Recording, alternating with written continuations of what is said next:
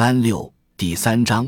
守静都与元都以为经，一条体现老庄之学的身体技术。前言：怎样做老庄身体的自然？如前所述，十九世纪末叶已降，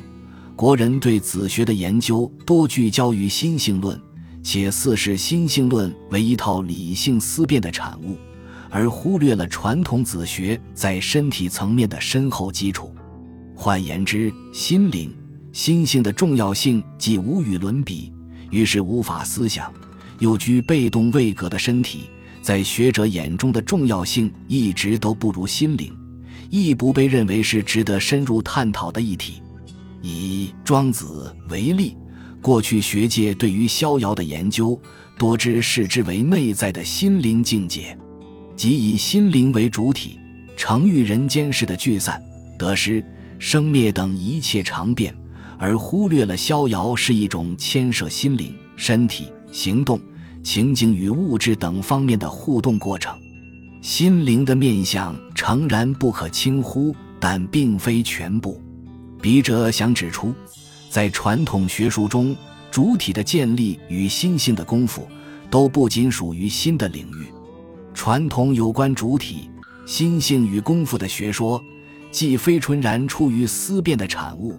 自然不能单靠研究者的思辨能力来掌握。认知科学家以体现行动强调，在日常生活的认知当中，感觉与动作的过程，以及知觉与行动，两者基本上是分不开的。此等对日常生活中体现行动的阐释，正凸显了偏重心性论的子学研究所忽视的课题。英国哲学家 Gilbert Ryle 指出，在知道怎样做与知道是什么之间有某种相似，也有某种区别。所谓知道怎样做，并不单只知道该符合那些规范判准，而是能去活用，主动以这些规范判准来形成自己的行为。回顾民国以来有关传统思想的研究，无论领域或事域，规范与方法。率奉西方为圭臬，中西思想与哲学的论域虽有互通之处，然而假使研究是欲理当相应于文化特质，则许多已传至千年，却因不在西方式域内而先受学界重视的思想文化命题，或正是体现传统文化特质之处而亟待研究。假使肯定传统文化特重体验内省。修炼与超越的特质，则直接就现象层面探究具体的感官经验，较之将具体而流变的身体加以观念化、抽象化，似更切合古人认识身体的方式。